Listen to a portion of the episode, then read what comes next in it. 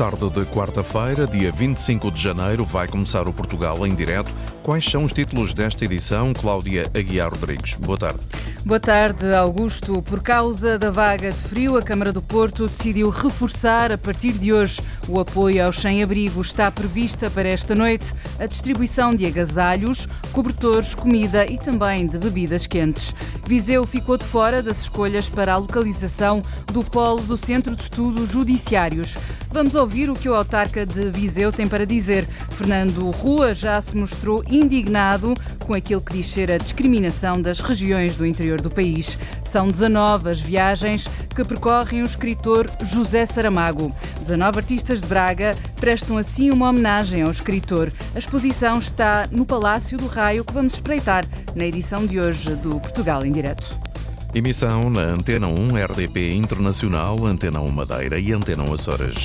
Portugal em direto tem edição também da jornalista Cláudia Aguiar Rodrigues. A Câmara do Porto anunciou hoje que vai reforçar as equipas de rua no apoio às pessoas em situação de sem-abrigo a partir das nove da noite, devido à vaga de frio que se faz sentir. Em comunicado enviado às redações, a autarquia dá conta, Nuno Amaral, quais são os meios que vão passar a estar no terreno. Um contingente especial formado por elementos da Proteção Civil Municipal, dos sapadores de bombeiros e técnicos de coesão social. A autarquia anuncia que, a partir das nove da noite de hoje, vai colocar essas equipas na rua para prestar auxílio às pessoas em situação de sem-abrigo, estando prevista a distribuição de agasalhos, cobertores, comida e também de bebidas quentes. Através de um comunicado, a Câmara do Porto refere que este reforço de meios acontece apesar de não terem sido cumpridos os critérios para ativar o plano de contingência, que só entra em vigor quando as temperaturas mínimas atingirem os 3 graus durante três dias consecutivos. E o Portugal em Direto tentou contactar a Câmara do Porto, mas eh, sem sucesso. As autoridades vão então acompanhar a evolução das temperaturas previstas para os próximos dias, ajustando as medidas a implementar sempre que necessário. Em Lisboa, o vereador da Proteção Civil, Ângelo Pereira, já fez o balanço daquela que foi a primeira noite de apoio aos sem-abrigo, depois de implementado o plano para as noites frias. Foi uma noite uh, fria. No centro uh, tivemos 62 atendimentos. Temos 50 camas disponíveis, foram 50, uh, as 50 camas foram ocupadas e depois foram 12 atendimentos, 12 pessoas foram reencaminhadas para o Centro de Alojamento de Emergência Municipal da Câmara e os restantes para a Santa Casa de Lisboa, para a unidade para pessoas em situação de sem-abrigo e para o Centro de Alojamento Temporário. Eh, foram 58 homens eh, e 4 mulheres. Também tínhamos eh, alojamento para animais. E ao todo, 62 sem-abrigo aceitaram dormir nas instalações oferecidas pelo município. Mais autonomia, mais independência são as conquistas das cinco Comissões de Coordenação e Desenvolvimento Regional, as CCDRs, alcançadas com o novo modelo de governação do Portugal 2020-30, o anúncio feito pela Ministra da Coesão Territorial, Ana Abrunhosa. Queria aqui sublinhar que, em termos do modelo de governação, as CCDRs vão ter muito mais autonomia desde logo porque vão ser as CCDRs que vão escolher a totalidade dos dirigentes e da equipa técnica, o que não acontecia no passado. Uma parte dos dirigentes eram escolhidos pelo governo. Uma grande mudança também ao nível do plano dos avisos. Até agora, qualquer aviso de, de concurso era aprovado pelo governo. A partir de agora, os, eh, a partir da aprovação do modelo de governação que deve estar a ser publicado, porque já foi promulgado pelo Sr. Presidente da República, haverá muito mais autonomia, não só na, na realização dos avisos, como em tornar as medidas e os apoios mais adequados aos problemas da região. A ministra Ana Abrunhosa explica que o reforço da autonomia permite dar uma maior flexibilidade às CCDRs na gestão dos fundos do próximo quadro comunitário. Não há necessidade dos avisos serem iguais entre todas as regiões e mesmo dentro de cada região. Eh, no caso da região centro, a senhora Presidente da CCDR pode achar com a sua equipa que para uma mesma medida que exista para o país, ela poderá ter contornos diferentes uh, num determinado território da sua região. A ministra da Coesão Territorial lembrou ainda que os países têm compromissos e têm metas a cumprir para com a União Europeia e que os fundos comunitários resultam dessa solidariedade entre todos os Estados-membros. Viseu ficou de fora das escolhas para a localização do polo do Centro de Estudos Judiciários. O governo preferiu uma cidade no litoral e a autarca de Viseu mostra-se indignado com a discrepância entre o discurso da defesa das regiões, das regiões do interior do país e a realidade da prática. Paula Verã. A contradição entre o discurso e a prática é apontada pelo autarca de Viseu, que diz que muito se fala de apostar no interior do país, mas quando há oportunidades, as escolhas recaem sempre no litoral. Neste caso, Fernando Ruas exemplifica com o polo do Centro de Estudos Judiciários, onde se formam juízes e procuradores do Ministério Público. Havia apontado a possibilidade de colocar o Centro de Estudos Judiciários em três cidades daqui da região centro-centro-norte: Coimbra, Aveiro e Viseu. Nós disponibilizámos a arranjar instalações e depois fomos surpreendidos eh, com a, a, a escolha eh, de Vila do Conde, na área metropolitana do Porto, mas pronto, achámos, e eu disse na altura, que foi uma oportunidade, é mais uma oportunidade perdida, de dotar o interior de infraestruturas que sustentem a população aqui. Senão estamos cada vez com mais dificuldade e, portanto, sabemos qual é o problema da desertificação eh, no país e fundamentalmente no interior. O autarca de Viseu chega mesmo a perguntar se a região deixou de ser interior, para se referir ao programa Mais Médicos, que pretende atrair jovens clínicos para hospitais de territórios menos povoados. Os vistos não consideram já Viseu interior, porque o Mais Médicos apanhou alguns distritos do interior. Apanhou a Trás-os-Montes, depois a Guarda, depois apanhou também Porto Alegre e Beja e, portanto, nós achamos isso interessante, mas não sei, mas possivelmente as nossas entidades de saúde é, é algo que, que, que, me intriga. Possivelmente eh, acharam que estávamos dotados e não fomos abrangidos nesta definição e nesta criação. E nós pensamos que seguramente que não estamos assim tão bem cobertos no setor da saúde e no número de médicos possamos ser afastados de um programa como este. O interior precisa de investimentos públicos e é aí que está a assimetria com o litoral, acusa Fernando Ruas. Há aqui uma contradição, de facto, grande entre o discurso e a prática. E nós sabemos que o problema e a assimetria entre o litoral e o interior tem muito a ver com a assimetria do investimento público. Isso eu não tenho dúvida. Nós, há quanto tempo não vemos aqui um som de investimento público na região de Viseu? Tem sido um esforço da comunidade. Felizmente temos um lote de empresários extremamente dinâmicos, mas percebe-se é que é nestas decisões que se perdem oportunidades, porque é que tudo se há de litoralizar. A indignação do autarca de Viseu com as oportunidades perdidas quando se continua a escolher o litoral em detrimento das regiões do interior do país. Discursos contraditórios, diz o autarca de Viseu, que defende mais infraestruturas para o interior do país. Entrar no mundo de Saramago é o ponto de partida. Ana Gonçalves conta-nos que iniciativa é esta da autarquia de Braga. 19 itinerários pela obra do escritor para celebrar o centenário de José Saramago. Rumamos a norte para aprendermos mais sobre o Nobel da Literatura.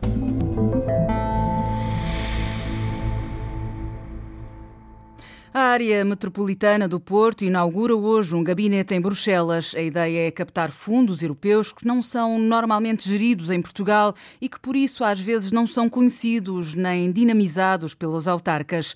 Eduardo Vítor Rodrigues, o presidente da AMP, assegura que os transportes são uma das prioridades. Como explicou o presidente da área metropolitana do Porto, a correspondente da Antena 1, junto das instituições europeias, Andréa Neves. O aparente primeiro objetivo eh, está muito ligado à gestão de fundos, nomeadamente aos fundos que são geridos a partir de Bruxelas, que estão fora do Programa Nacional ou dos POs temáticos ou regionais.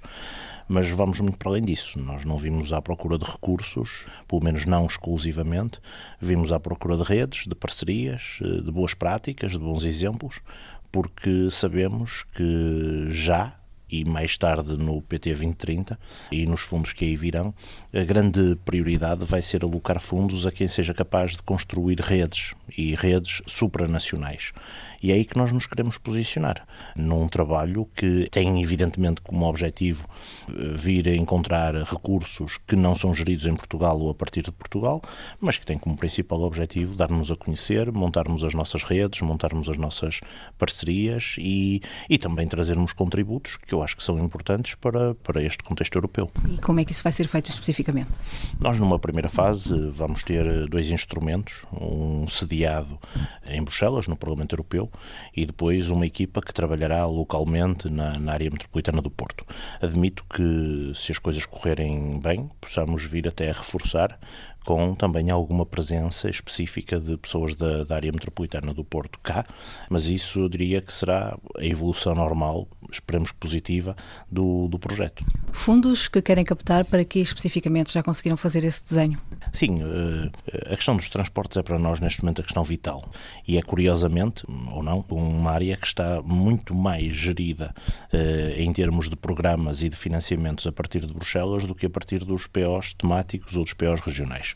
E por isso é, diria, a nova competência que foi atribuída às áreas metropolitanas e às CIMs, com maior importância, com maior relevância na, na nossa vida coletiva e com menos recursos nacionais. Mas nós estamos neste momento envolvidos em áreas que são também domínios do imaterial. O ambiente e a proteção civil passaram para a nossa responsabilidade em domínios supramunicipais e também as temáticas da ação social e da educação, eh, onde nós passamos a ter responsabilidades, quer porque representamos 17 municípios, quer porque representamos ao mesmo tempo também um conjunto de competências que vieram para as áreas metropolitanas.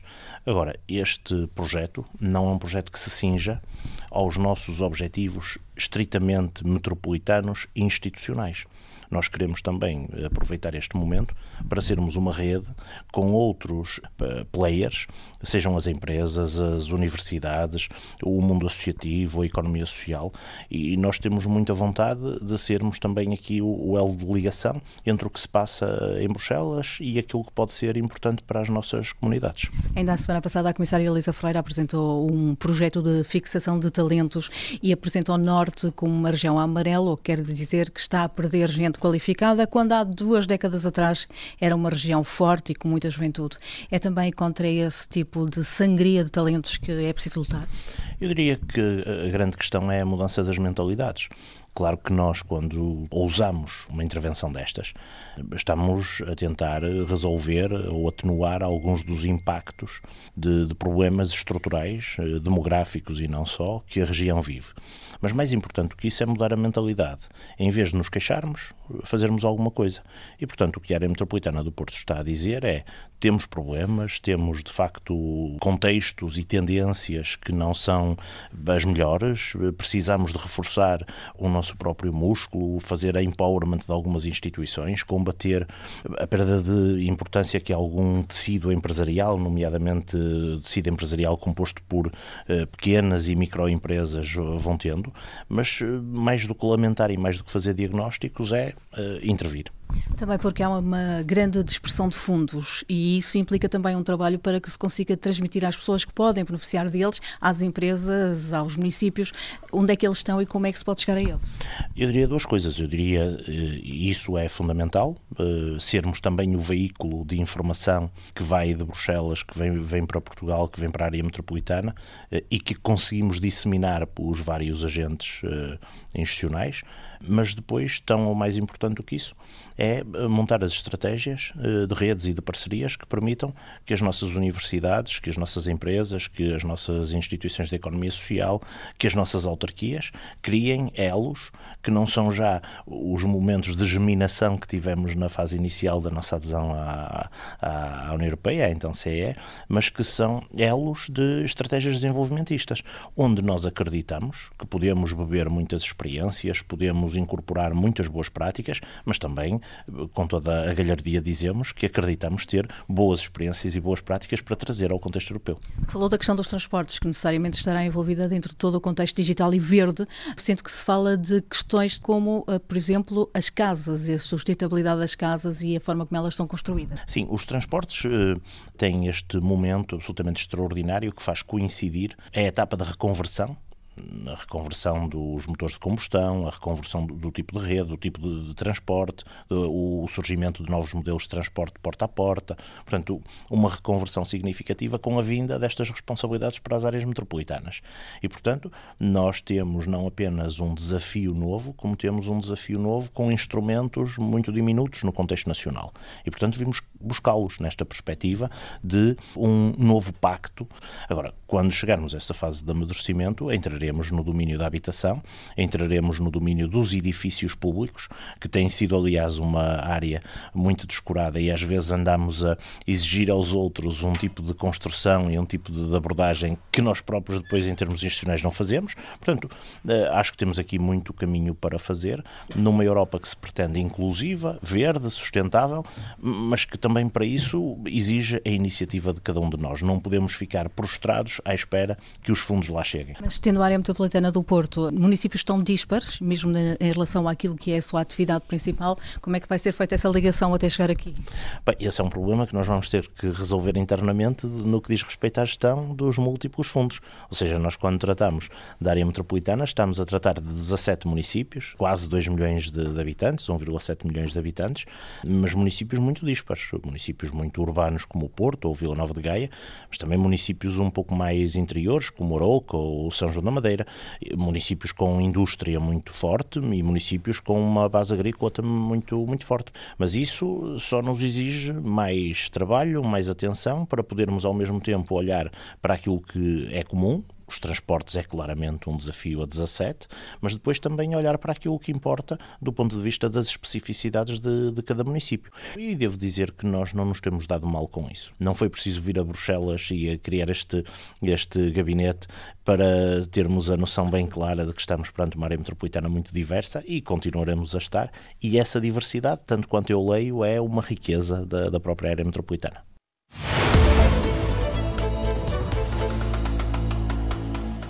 O Algarve deve melhorar a capacidade de resposta a desastres, alguns deles naturais, durante a constituição da Plataforma Regional para a Redução do Risco de Catástrofes. O presidente da Comunidade Intermunicipal do Algarve defendeu, entre outras medidas, a melhoria do alerta de tsunamis, a videovigilância florestal e uma força regional permanente de bombeiros Mário Antunes. O memorando de entendimento já existe e envolve um total de 26 entidades, desde logo os municípios, que manifestam a necessidade de ter num horizonte de meia dúzia de anos uma região resiliente em caso de catástrofes. Os municípios apontam eh, para, especialmente até aproveitando este próximo quadro de programação comunitário, chamado 2030, que a região, passado esses 6, 7 anos e essas verbas, tem a obrigação de ficar mais resiliente. António Pina, presidente da Comunidade Intermunicipal do Algarve, aponta situações que mais preocupam a região, fenómenos que afetam ou podem vir a afetar mais o território, fogos florestais, sismos e consequentes tsunamis formados no mar. A detecção precoce e os necessários avisos à população fazem parte da estratégia defendida pelos municípios. Relativamente a fogos florestais, António Pina lembra que a videovigilância é um investimento determinante e defende que ela deve alargar-se a todo o Barrocal e Serra. A melhor forma de combatermos os fogos florestais é descobrirmos em fase muito uh, inicial porque é quando são fáceis de apagar.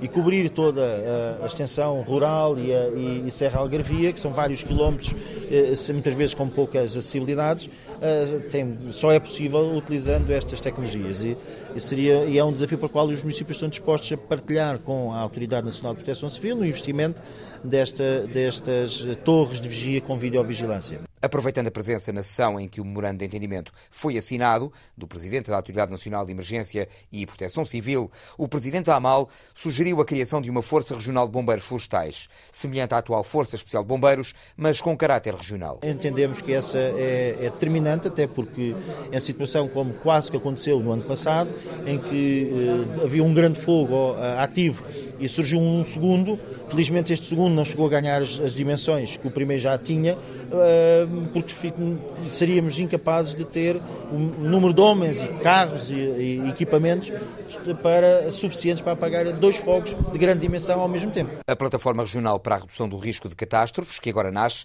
integra, além dos 16 municípios, outras entidades como a Autoridade Nacional de Emergência e Proteção Civil, GNR, associações empresariais, unidades de saúde e até a Universidade do Algarve. Objetivos que os autarcas apontam para os próximos seis a sete anos, aproveitando os quadros de financiamento europeus.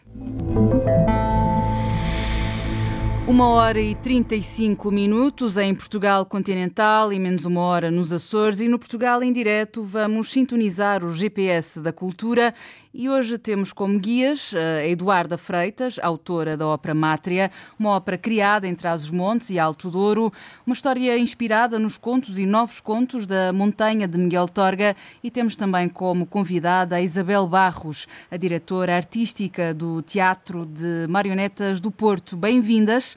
Começamos por si, Eduarda. Temos aqui uma sugestão que faz uma viagem grande. O projeto Almo vai estar em Havana, Cuba, uh, em Cuba, por estes dias, e na Casa da Música no final de fevereiro. Que projeto é este?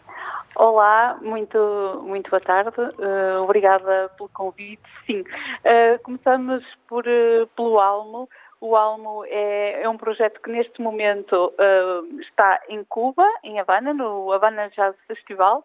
Uh, é um projeto do, do pianista uh, Júlio Rezende e dos cantores líricos Paulo Lapa e Tiago Matos e que leva a música portuguesa, portanto é um projeto no fundo repleto de alma lusitana, porque leva a música portuguesa a ser interpretada uh, de uma forma um bocadinho diferente. No fundo é uma junção entre o jazz, o improviso e o canto. Amanhã, uh, dia 26, estará na Fábrica de Arte Cubana e no dia 28 no, no Teatro Martins.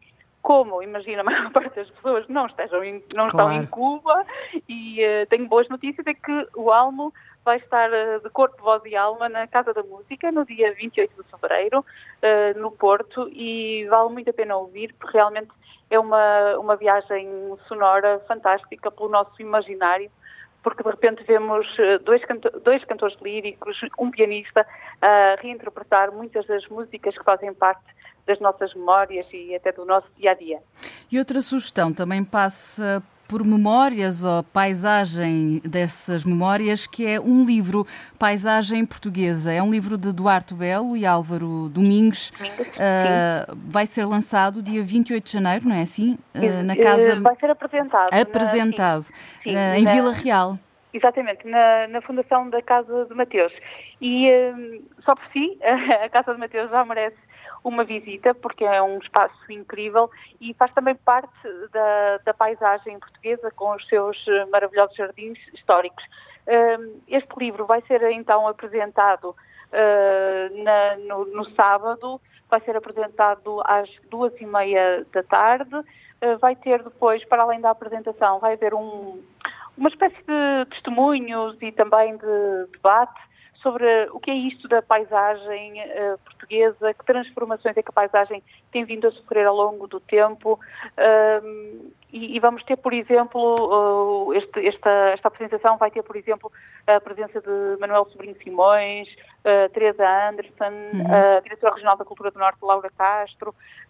bom, enfim, Falamos de... pessoas sim, que vão, que vão ajudar uhum. a refletir sobre o que é isto da paisagem portuguesa. Falamos desta paisagem portuguesa em livro, mas Isabel Barros, eh, convido a entrar nesta conversa. Há, há, uma paisagem sonora, que é Canções para Aquecer o Coração, eh, que a Isabel sugere. É um festival play que acontece em Lisboa. Sim, eu, eu sugiro, eh, não posso estar, mas, mas gostaria de estar. é um programa para maiores de 3 anos uh, e cinema de animação é sempre algo muito especial e, portanto, é uma área muito especial para mim também. Uh, que, que, e por isso esta sugestão de, de, de assistirem com, maior, para, com as crianças a este Festival Play que acontece no, no Luca, que também é um espaço uh, fabuloso. Teatro Luís eh, Camões. Uh, uhum. Exatamente, uh, é um teatro absolutamente a visitar. Muito bem, este, estas canções para aquecer o coração, há, algumas, há alguma história que queira destacar, que vale a pena marcar esse dia na agenda? Não sei, porque eu, eu, eu de facto fiz esta, faço esta sugestão. Para descobrir. Seria, para descobrir, exatamente, eu própria iria descobrir Uh, se fosse assistir. Portanto, é uma sugestão que eu gostaria também de estar, se estivesse. Uh, Isabel, e de Lisboa vamos aqui até o Porto, no Teatro Rivalico Understage, que, que tem uma, uma sugestão. Que tem uma coprodução com a matéria-prima. Uh, Sim, Música. com matéria-prima. É um concerto. Eu achei, eu, eu, eu também escolhi esta área, a música, porque música é, é, algo que também está muito presente na minha vida e que eu também aconselho uh, pela experiência de, dos concertos no subpalco do Rivoli, que são sempre, é, acaba por ser sempre também uma experiência uh, fantástica. E depois descobrir este, esta proposta Uh, que também não, não uh, portanto que é, que é, um, é, são, são, é música música uh, com, com Richie cover uhum. e, e amuleto apotropaico exatamente às 22h30 e aqui já é uma proposta para maiores de 12 anos Sim, ainda são muito que... jovens, não é? Sim, sim, sim, mas eu creio que uh, vai ser eh, um concerto, uh, vão ser concertos uh, que vale mesmo a pena. Eduarda, há uma vida real a acontecer no Teatro de Vila Real, Vila Real. sexta e sábado. É um projeto do Teatro Dona Maria II, já que estamos em Lisboa, voltamos a, a, aqui ao, ao teatro. Sim, é um espetáculo integrado no programa Atos, eh, que parte do projeto Odisseia Nacional, do Teatro Nacional Dona Maria II, uma iniciativa conjunta também com a Fundação Calouste Gulbenkian, e a vida real vai se apresentar então em Vila Real. Ehm, é um espetáculo que está a ser preparado, tem vindo a ser preparado desde as últimas três, quatro semanas com um grupo enorme da comunidade. São mais de 60 pessoas em palco, incluindo, por exemplo, um grupo de bombos, um grupo de teatro, um grupo coral e, e várias pessoas que, que se quiseram, que, que, não pertencendo a nenhum grupo, se quiseram juntar a esta criação. É uma criação que uh, partiu uh, de uma folha em branco, uh, mas que tentou refletir, ou que reflete sobre o que é viver em, em Vila Real. E, portanto, a partir também de algumas uh, palavras, de coisas boas, mas também de coisas menos boas, porque todas as cidades as têm, portanto, uh, essas coisas também vão estar refletidas uh, no espetáculo, mas, por exemplo, através de palavras que os vila-realenses bem conhecem, como corridas, covilhetes, a Serra do Alvão, o frio, as alheiras. O interior, não é? Exatamente, falámos disso hoje Exato. no programa. Isabel, há outra proposta aqui, este Silent Disco, uh, tem direção artística de Alfredo Martins, é um espetáculo imersivo, não é? E Exato. acontece em discotecas, Silent. Eu gostaria imenso de estar neste, de assistir. Na verdade, as minhas propostas são todas uh, a descobrir e que eu gostaria, onde eu gostaria de estar nesse momento também. Eu acho esta proposta eh, muito curiosa de, de, que acontece em Viseu, não é? Nas discotecas em, em Viseu e que explora, no fundo, o, o potencial das, das festas uh, Silent Disco e, e, tem coreografia, interpretação do Marco da Silva Ferreira, que eu conheço muito bem das suas performances e dos seus espetáculos, mas não neste caso, neste, neste tipo de proposta. Portanto, acho que também é uma. Esta, eu escolhi esta também por ser para maiores de 16, portanto fiz aqui uma, uma escolha uh, que, que, tem as suas diferenças a nível etário e também a nível de, de país, não é? Portanto, e, e de áreas, digamos, dança, música, cinema de animação. Muito bem, muito obrigada às duas eh, obrigada. pelas eh, sugestões e pela diversidade dessas sugestões. Muito obrigada. Em defesa do ensino artístico e do projeto educativo municipal, a Associação dos Amigos do Toca a vai juntar pais, professores e alunos à porta da Câmara Municipal do Seixal. Querem mostrar a importância do trabalho que fazem nas escolas do primeiro ciclo do Conselho e não aceitam ser usados para fins políticos. Rui Júnior é o fundador do Toca a e apela a uma votação unânime para que os mais de mil alunos, muitos deles são carenciados, possam continuar a aprender música. Nós damos aulas de expressões nos turmas do segundo, terceiro e quarto ano do primeiro ciclo das escolas públicas do Seixal. Nós trabalhamos diretamente aqui no Conselho de Seixal e na Moita. São mais de 50 turmas, no total mais de mil alunos. E da forma como, por vezes, os autarcas fazem política, não é só aqui no Seixal, em vários conselhos, que é estarem de lados opostos em vez de serem cooperativos, uh, nós temos sempre que, que batalhar ano após ano pela aprovação da continuidade deste projeto. Ora, isto tem-nos desgastado bastante, cria insegurança. Ou seja, este projeto uh, integra o plano educativo municipal? Sim, integra, sim. E, e decorre no Seixal há 20 anos e, e na Moita há 15. A partir das três e meia da tarde, Toca a Rufar vai estar então à porta da autarquia do Seixal a defender o ensino artístico e o projeto que leva mais de mil alunos a ter acesso à música. Propomos agora 19 viagens por Saramago para conhecer no Palácio do Raio, em Braga, uma iniciativa do município para celebrar o centenário do escritor e que propõe 19 itinerários pela obra de Saramago, Ana Gonçalves. Me dá medo, me sigue dando medo, me impresiona muito, me parece de uma extraordinária beleza. Me gostaria conhecer mais. Se alguma vez decidimos sair de Lisboa será para venir a Lanzarote.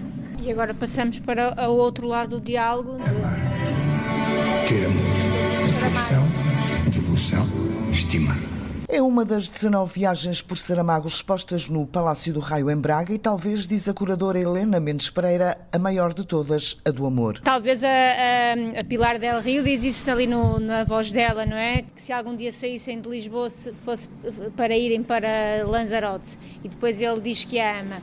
E talvez uma das grandes viagens de Saramago, a maior de todas, tenha sido esta viagem de amor que faz com Pilar del Rio, que não é sua primeira mulher, mas é aquela que também de certa forma o ajudou muito e o inspirou muito para, para escrever tão proficuamente depois do, mural, do Memorial do Convento. A mostra propõe então 19 itinerários pela obra do escritor para celebrar o centenário de José Saramago, uma iniciativa da Câmara de Braga que resulta do Actum Convocatória aberta aos projetos artísticos. Mas mais importante do que isso é que esta iniciativa, o Acto, é de facto importante porque ela é em primeiro lugar um, um apoio evidente que se dá aos artistas para a produção de uma peça, neste caso no campo das artes plásticas e visuais, mas há também uma medida no campo das artes performativas, mas mais do que o apoio permite inventariar os artistas que residem ou são naturais do território. E um desses artistas a viver em Braga há 10 anos é o escultor Miguel Neves Oliveira, que fez uma obra a representar a viagem de Saramago pelo desassossego. Eu coloquei em confronto do, do, dois, dois materiais que em si são antagónicos, que é o alumínio e as madeiras. O alumínio com formas pontiagudas e as madeiras com formas mais arredondadas. No fundo é quase como eles se tentassem este desassossego de tentar coordenar algo que é incoordenável. Este confronto cria o tal desassossego, que é, uma, que é, algo, que é um tema transversal na obra de José Saramago. 19 viagens por Saramago para conhecer no Palácio do Raio em Braga até 25 de fevereiro. E é uma exposição que resulta da terceira edição de um programa da autarquia que tem como objetivo dinamizar as áreas culturais e criativas. São imagens da antiga casa de fotografia Perestrelos e que recordam a Madeira do início do século XX. A exposição no Museu de Fotografia tem o título Encontros com História e já foi visitada pelo jornalista Pedro Filipe Costa. Dos milhares de negativos fotográficos da Casa Prestrelo, que integram agora a coleção do Museu Vicentes, foram escolhidos pouco mais de uma centena para a exposição. Filipe Betancourt, responsável do museu, assume que estava em dívida para com Manuel de Olim Prestrelo, o machiquense fundador da Casa de Fotografias. É uma dívida que o museu tem para com esta casa fotográfica de referência aqui no fundo na Madeira, que é a Fotografia Estrelos. Foram quatro gerações da família que tiveram nesta, nesta, na gênese desta casa fotográfica. Primeiro Manuel Olimpo Estrelo, sabemos que era um, um visionário, era de Machico, nasceu em Machico, morreu em Machico, deram um contributo enorme para a fotografia na Ilha da Madeira, tal como os outros fotógrafos, como o Ateliê Vicentes também. São 117 as fotografias expostas e que revelam a Madeira do início do século XX. A coleção integra o género retrato, mas também panorâmicas e vistas de paisagens urbanas e rurais da Madeira. Desde logo, a casa fundadora. Isto aqui é para mostrar o imóvel, não é? Onde, onde esta casa fotográfica trabalhava desde 1879, as várias etapas. De seguida, passamos para outra aula da exposição, onde nos dá aqui logo as, as boas-vindas uma fotografia do Manuel Olimpo Estrela e dos dois filhos no ato da assinatura da empresa, da sua empresa fotográfica. Filipe Betancourt destaca a passagem pela Madeira de personalidades como Winston Churchill, celebrizado em Câmara de Lobos, bem como os aviadores Gago Coutinho e Sacadura Cabral. Temos isso aqui refletido, a primeira passagem pela, de, até à Madeira e depois, quando eles vêm do Brasil, já do barco, e que param no Funchal, fotografias também do quinto centenário da descoberta do, do, da Madeira, e a passagem de Zeppelin por duas vezes aqui na ilha. E depois algumas imagens também de passagem de pessoas ilustres eh, que passaram cá pela ilha. Desde o Winston Churchill, em 1950, aqui a sua famosa fotografia a pintar a Baía de Câmara de Lobos, e finalmente temos uma, umas três imagens na Ponta do Sol, da passagem de John do Espaço em 1960 por esta vila. No total, são 117 fotografias que retratam a Madeira de outrora. A exposição no Museu de Fotografia da Madeira, Ateliê Vicentes, pode ser visitada até o dia 29 de abril. Decorreu sem incidentes a missão internacional no Índico e no Golfo de Aden, na qual esteve integrado o comandante madeirense Quintal Pereira. Em quatro meses não houve registro de ataques de pirataria marítima e foi assegurada a entrega de ajuda alimentar à Somália e também ao Iémen. O comandante, que desempenhou as funções de relações públicas, falou com a jornalista Celina Faria e falou sobre o desafio único que concretizou de agosto a dezembro do ano passado. Em quatro meses de missão, o comandante Quintal Pereira assinala o que foi o mais significativo. Cada navio que chega ao, a um porto da Somália e descarrega alimentos, eh, julgo que também estamos a contribuir um bocadinho para que haja pessoas mais felizes e que haja menos fome no mundo. A missão internacional permitiu continuar a entrega de bens alimentares à Somália e ao Iémen, países que enfrentam uma grave crise humanitária. Desde que começou esta operação, uh, o programa da World Food Program já entregou uh, na Somália uns impressivos uh, 3 milhões de metros cúbicos de alimento neste país. De agosto a dezembro do ano passado, enquanto decorreu a missão, não houve incidentes. Não houve nenhum ataque pirata. Eh, já não, não há nenhum ataque desde 2019. A área de atuação no Oceano Índico e no Golfo de Aden é muito extensa. Grande parte do tempo tiveram dois navios e uma aeronave, por vezes acontecia estar três, às vezes só estava um navio, mas eh, a aeronave teve sempre também durante todo o período eh, empenhada connosco. Para nós é uma mais-valia, visto que tem uma maior velocidade e consegue cobrir uma maior área de patrulha. A Força Naval foi composta por 21 militares de diferentes nacionalidades, seis eram portugueses.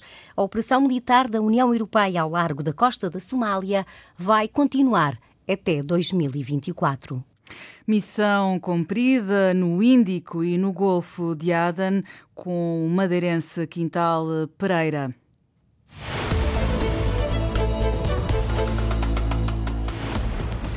Portugal em Direto volta amanhã a ligar o país de norte a sul e ilhas. Até lá. Então, até amanhã, termina aqui o Portugal em Direto. Edição foi da jornalista Cláudia Aguiar Rodrigues.